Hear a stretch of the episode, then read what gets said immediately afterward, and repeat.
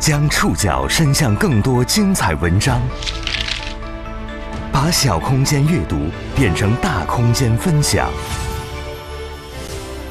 宋宇选读，讲述现实世界里的真实故事，把小空间阅读变成大空间分享。欢迎各位收听今天的宋宇选读。今天为大家选读的文章节选自《北京青年报》。自从去年八月。各平台开始整治大胃王视频后，平台上的吃播博主们似乎没有了往日的流量风光，但吃播并没有就此退出江湖，在各家平台上依然有很多肥胖超重的普通人以拍摄美食视频在镜头前大快朵颐为生。今天我们要认识其中一位。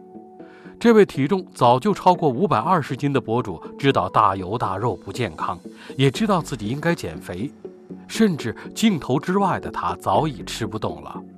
不知道该怎么弄，我很早就之前就迷茫了，很累。但被流量裹挟上风口，享受到关注度之后，他不敢离开吃播，也不敢减肥，在流量面前，他似乎已经迷失了方向。如果你怕你去转型，去做减肥，可能一样也没热度。宋宇选读，今天和你一起认识不敢减肥的超重美食博主。我就觉得我就是胖，我承认，我可能拿我这个胖去去挣钱，可能有的人理解不了，但是，但你怎么说呢？我没偷，我没抢。但你就说，你说我去做什么？我不做这个，我去干什么？这个说几句话就气喘吁吁的声音，叫侯爵。他所说的拿胖挣钱，就是在数家短视频平台上当美食博主。在那些视频里，他叫胖猴子。大家好，我是胖猴子。老铁们，今天从小就体重超标的他，自从2019年成为短视频博主之后，体重继续不断攀升。目前侯爵自己也说不清楚他到底有多重，最大极限是两百六十公斤的电子体重秤，他一站上去，数字没有悬念的顶到了头。他明白自己要减肥了，但他又不敢，他害怕自己在短视频平台上的流量跟着体重一起掉下去。在二零一九年底刚成为吃播博主的时候，他第一期做了南瓜盅，食材清淡。播放量也很差，直到他在镜头前吃下了一整锅的卤鸭脖之后，才突然开始爆火。从那之后，就一直有人告诉他：“看你吃饭真香，再多吃点儿。”他觉得是他的粉丝们把他拱到了现在的位置上，他下不来了。我让粉丝生生拉扯成那样。一开始啊，我在不怎么吃的时候，粉丝要求看吃。呀，你得多吃呀！这就。在成为美食博主之后，侯爵已经上传了四百多条吃播视频，其中播放量最高的一期有五百多万，最低的也有五六万。这些时长五到十分钟之间的短视频形式相当雷同，大多是前半段他在做饭，后半段他自己或者他和朋友们一起大快朵颐。而在他发出的所有短视频当中，播放量最高的那些，大多是吃油腻的大肉所创下的。在侯爵成为短视频博主的近两年内，他所拍摄的短视频播放量高的，永远是吃大肉，素菜似乎没人愿意看。他觉得自己看到了流量密码，看到从小就给他带来麻烦的肥胖有了用武之地。宋宇选读继续播出：不敢减肥的超重美食博主侯爵，是河北衡水人，从小就胖，出生的时候八斤半，之后的三十三年，他就没有走出过超重界。五六岁时的侯爵就能自己吃完一只甲鱼了。他记得小时候去父亲的单位，父亲的同事们围着给他塞好吃的，每次去都要胖上一圈。我爸。一一堆战友，啊，都是姑娘，就去了以后就我自己是儿子，所以说都特别稀罕我，有什么好吃也给我吃。呀，就是去去一次胖一圈，去一次胖一圈，那受不住了。从小学开始，这个男孩就是班上最胖的。他因此受到嘲笑捉弄，他至今对那段经历感到很愤懑。他说自己到学校去不是去受欺负的。直到上了中专，体重增加到两百多斤之后，没人敢欺负他了。大块头成了他自信的来源，他开始喜欢干架，并因此两次被退学。父亲对这个胖儿子失望至极。在衡水这个应试教育闻名的城市里，他是周围所有的发小里唯一一个没有考上大学的。中专毕业之后，侯爵先是被父亲安排进了衡水市垃圾焚烧发电厂工作。他说那时自己在淌着脏水的垃圾堆下工作，回家后连母亲都不愿意靠近他。之后，父亲又介绍他去卖过吊车，半年一台都没卖出去。到了二零一八年。父亲再也无力帮他解决工作了，侯爵开始自谋出路。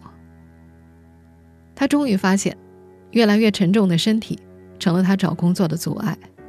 你除了有开车呀，我好像什么都不会。他跑过滴滴，把驾驶座调到最后，还是觉得空间逼仄。他也试过送外卖，遇到没有电梯的老式楼房，他只能拖着当时已经快三百斤的身体爬十一层楼。别人送外卖，一天送几十单，他一天只能送六单，跑不上单量，他根本就挣不着什么钱。当母亲的心疼儿子，给儿子出资让他开个小店。侯爵先是和朋友开了一家火锅鸡店，生意不温不火。二零一九年十二月，他又开了间炒饭档口，一开始生意惨淡，亏本到米都买不起。在母亲的帮忙下，刚有了转机，又赶上疫情。被迫关了门，他开始陷入了不知道做什么的迷茫里。那段时间，侯爵总是去衡水湖边坐着，就是不想回家。他觉得家里人看自己的眼神都变了。你没收入，你回家以后，父亲也好，母亲也好，老婆也好，你感觉他们无形当中就就都给你，他不搭理你那种，你就感觉他是不是对我有意见？你自己给自己就有压力。你说我觉着没两块钱，我不挣钱，你说我回去干嘛去？兜里一分钱没有，你说想花钱找媳妇儿，媳妇儿给我点钱，然后爸妈给我点钱，我觉着反正挺难受的。所以说那段时间就特别不愿回家，就是说我宁可在外边困的不行了，我我在外边眯一会儿，我也不想回家。等什么时候他们都睡觉了以后，我看他会。也是在那个时候，之前和侯爵一起开饭馆的朋友开始做短视频。火了！Hello，大家好，我是曼登，好久没有和朋友们聚会了。今天买了点海鲜，叫上几个朋友来顿海鲜火锅，好好聚一聚。那个朋友的体重也不轻，取了个网名叫做半吨，主打的人设就是个热情爽朗的胖子，做美食做吃播。朋友邀请侯爵出过几次镜，在视频里他被叫做侯哥，是一位看上去比主播分量更重的朋友。他的出现。引起了一些粉丝的关注。他看到评论里有人说：“这哥们儿比半吨更半吨。”侯爵动了心思，不然自己也拍吧，自己比他还胖一些呢。于是，他就成了短视频平台上的那个胖猴子。Hello，大家好，我是胖猴子。我现在准备去早市，看看有什么好吃的，啊，买点回来做点。二零一九年十二月，胖猴子上传了他的第一个作品。一道相对清淡的南瓜盅，六分多钟的视频里，大部分都是他在详细介绍怎么挑选食材以及烹饪的过程。到了最后，他尝了几口出锅的菜品。这是他最初给自己定的人设：一个热爱美食的胖子。他起初用的食材都是南瓜、玉米，清淡且廉价，想打造出一种一家人一起改善伙食的感觉。就是说我我那时候打造就是说想怎么着，一家人在一起，想想改善一顿，就是就是花一百多块钱、二百多块钱，嗯，大伙儿这一家人能吃一顿好的，就比出去吃要合适。那时候想想想打这种概念。平台的流量数据否定了他最初的设想。刚开始的时候，他的前几个视频只有几千播放量，直到有一次，他卤了一锅鸭脖子吃完了，播放量咔的一下就涨到了六十多万。他记得那天是腊月二十八、二十九的样子，他说不清楚其中原因，就像很多同类型的重量级吃播博主一样，关注度不期而至，这让他认为自己就是有做美食博主的天赋。过了十几天，他又做了个烟熏猪头，一点钟改好标题，三点钟再看，哇，一百多万播放量了。各种私信和评论蜂拥而至，侯爵发现，当时网友们的建议出奇的一致，建议他多吃一点，多拍一点吃的过程，说就喜欢看他吃东西，觉得特别爽。他觉着自己必须要尊重粉丝们的想法，他逐渐加长了吃播的部分，把镜头拉得很近，让自己大口咀嚼东西的特写充满了整个屏幕。为了满足那些短视频平台上的粉丝们，他吃得越来越油腻。在这不到两年的时间里，他做过二十二斤的牛腿，两千块的烤全羊，十八斤烤乳猪，五十斤牛骨。每个月，他要花上万块购买食材。去年十二月，他达到了自己的流量顶峰，在 YouTube 上，他的月播放量超过四千八百万，成为油管亚洲区当月美食类博主平均观看量的第一名。他把排行榜的网页截屏打印出来，放进了相框里。不过再后来，他就没有这样的光辉时刻了。流量和现实是紧密相关的。侯爵没有透露自己成为视频博主的具体收入数字，只是粗略表示，整个团队每个月的流量提成和广告收益在几万块钱左右。赚了钱之后，他最先给父亲买了貂皮大衣和新的电动车。父亲嘴上说不用不用，第二天就穿上儿子买的貂皮大衣出门了。做美食视频、吃播视频，似乎为这个从小就肥胖的男人提供了一条新的生存之路。他甚至还养起了团队，把一群在生活中不算如意的老同学聚到了一起。宋宇选读继续播出：不敢减肥的超重美食博主。在接受《北京青年报》采访的时候，侯军回忆起自己以前在发电厂的工作。他说：“他如果一直待在发电厂，工资涨到最高也不过三四千。衡水的房子贵，一般一点的都要八千一万，纯靠工资几年才能攒下一个卫生间的。而他现在已经可以养团队了。”侯爵团队中的成员大多是他上中专时的同学好友。最先加入的是同学大橙子，在这之前，大橙子一直没啥稳定工作。他送过外卖，也发过传单。另外，现在在团队里负责摄像的间隔，以前在北京跑过滴滴，来侯爵这儿算是他回河北衡水之后的第一份工作。还有负责运营的马姐，之前开过公司，欠了一大笔外债。一群在现实生活中不算如意的老同学就这么聚到了一起。在这个团队里，所有人中午之前就会到工作室上班，大橙子负责购买食材，其他人一起商量脚本。下午即使没有拍摄任务，一群人还是聚在工作室里斗地主、打麻将，一直到晚上一起吃过饭，待到十点多钟才各自回家，好像又回到了他们上学时的样子。在侯爵口中。老同事兼、同学们之间的关系，是什么都几个人商量着来，但总是有产生分歧的时候。实际上，最后大多遵从侯爵的意见，比如拍摄食材的选定上，几乎从不会出现侯爵不喜欢的水产或者鸡肉。接受《北京青年报》采访那几天，某天晚上十点多，侯爵还想去衡水湖边，大橙子已经困了，抗议了几句，还是拗不过。只能在车上抱怨，他说去哪儿就去哪儿呗，他不回去，我也不能回去。侯爵是在短视频中出镜的那个人，聚焦在他身上的关注度汇集着整个团队里的每个人。大橙子也开始自己尝试做美食视频账号了，侯爵时不时的请他客串，帮他导流一下人气。一个月不到，大橙子的账号有了三万多粉丝了。这是成为胖猴子以前的侯爵从来没有经历过的被认可和被依赖，直到现在，他也是一个想逃离别人目光的人，但粉丝除外。其实我从小到大都挺自卑的，真的，那么胖对我来说，真的，挺自卑。包括你现在，其实我特别不愿意去这公共场所，尤其人多的话，我感觉所有人都在看我。是是是，我你但是我我不喜欢这样，所以说我不愿意去人多的地方。我不想就是说我去了以后，我早早去了去了以后在那一坐，所有人都在看我一个人，不太喜欢这样。七月的某一天，侯爵和摄像间隔来到衡水城郊的早市，要拍一段赶集的视频。红帽多少钱？我说来一个，来两个吧。摩肩接踵的集市里，明显占据着更大空间的侯爵，一下子成了所有人的焦点。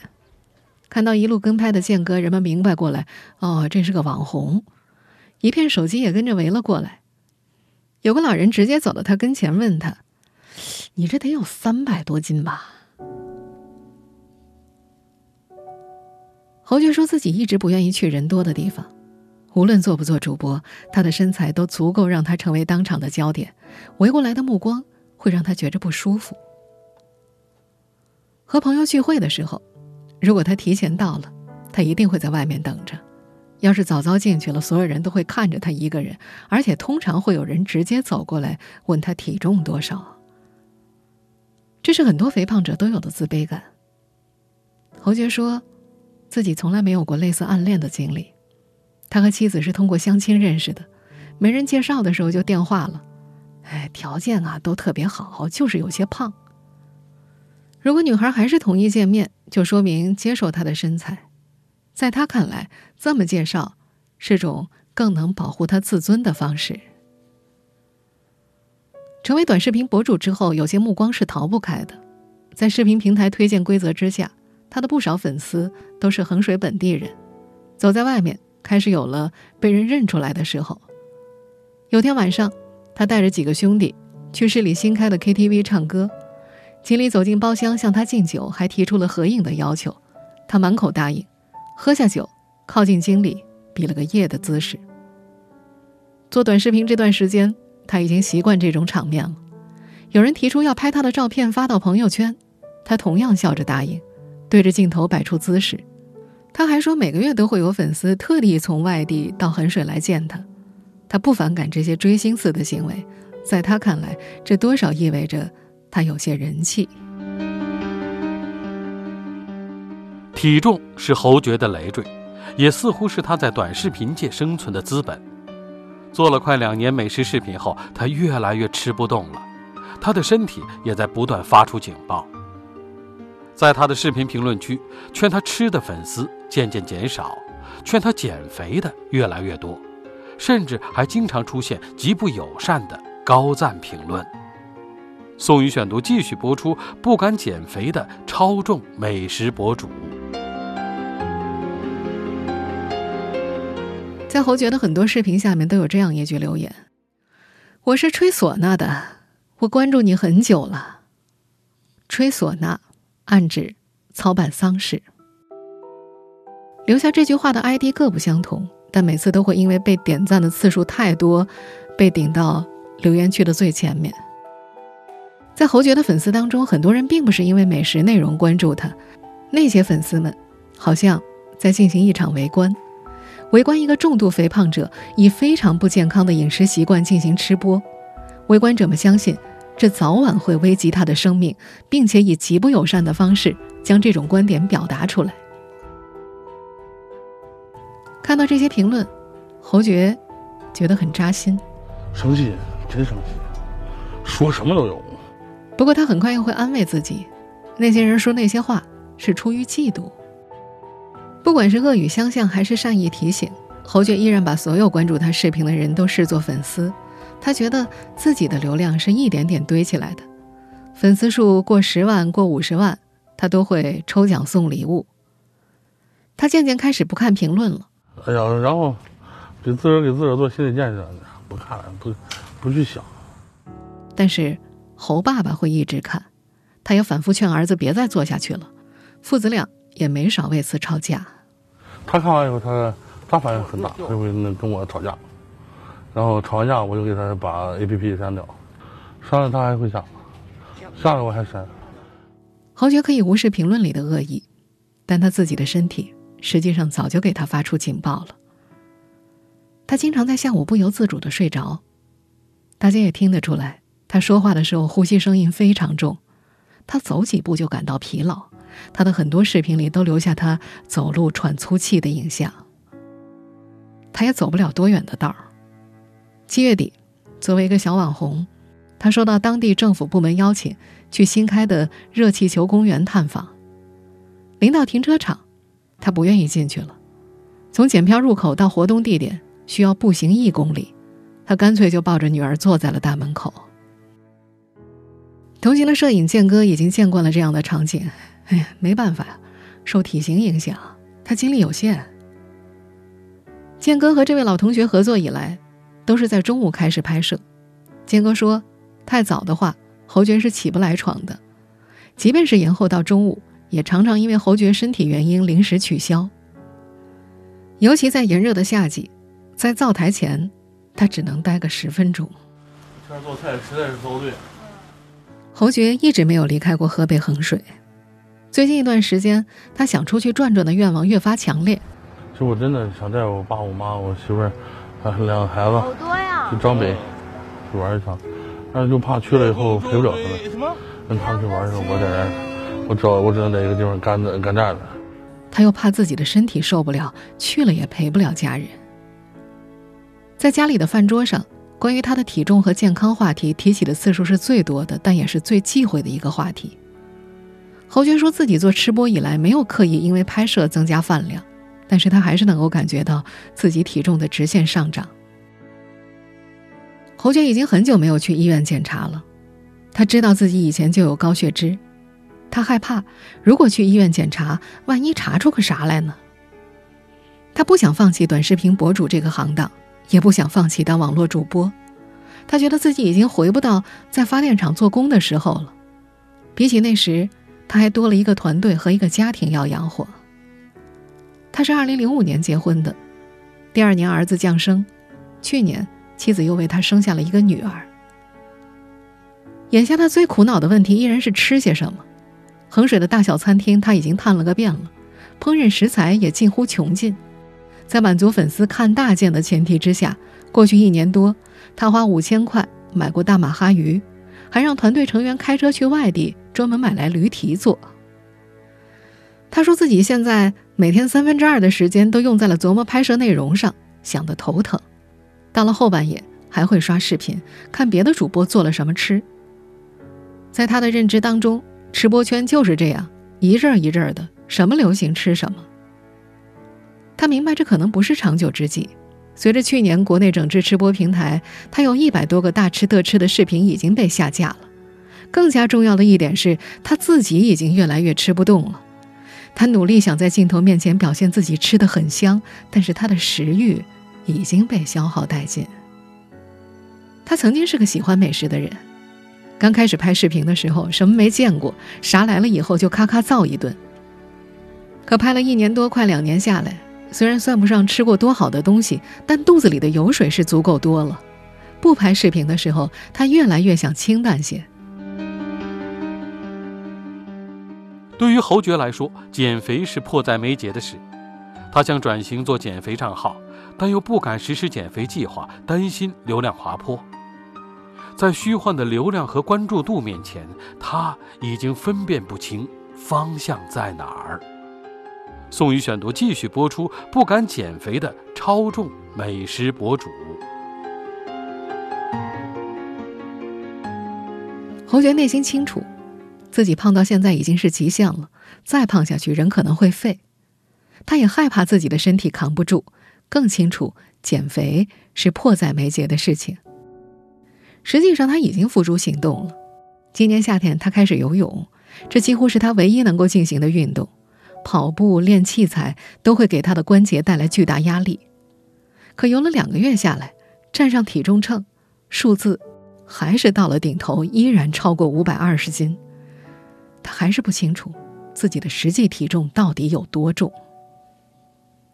侯爵说，在做吃播之前，他的体重就不小。他试过拔罐、针灸、按摩各种各样的减肥方式，但因为这些减肥方式都需要控制饮食，每次减肥的尝试都没有坚持超过三个月。干上吃播之后，节食更加成了不可能的事情。他说自己的吃播没有水分，他不会抠吐，也很少浪费。视频中的食物都进了他和兄弟们的肚子里。他的整个团队都肉眼可见的胖了起来。大橙子开视频号一个月就长了十斤，犯了痛风。体重越来越大，涨粉的速度却越来越慢。侯爵知道，他的账号发展已经到了瓶颈期。他最近的视频没有出现什么爆款，他认为这是内容太过重复的原因。不知道该怎么弄。就到这儿吧。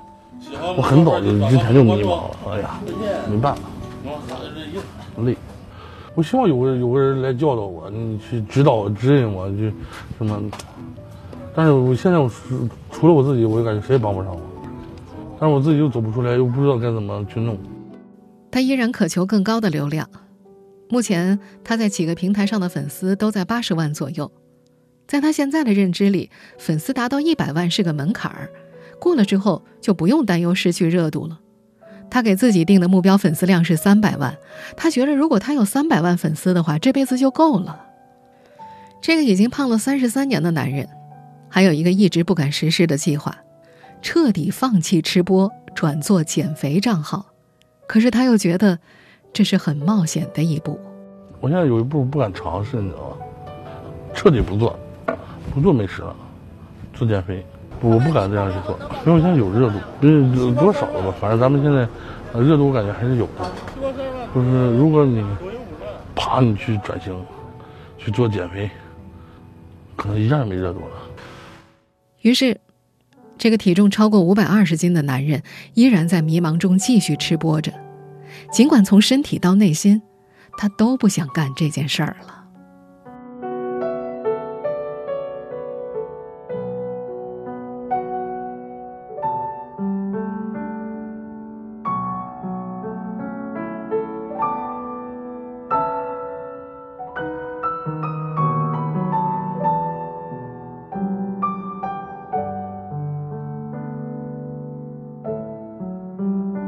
以上您收听的是宋宇选读《不敢减肥的超重美食博主》。本期节目节选自《北京青年报》。收听节目复播，您可以关注本节目的同名微信公众号“宋宇选读”。我们下期节目时间再见。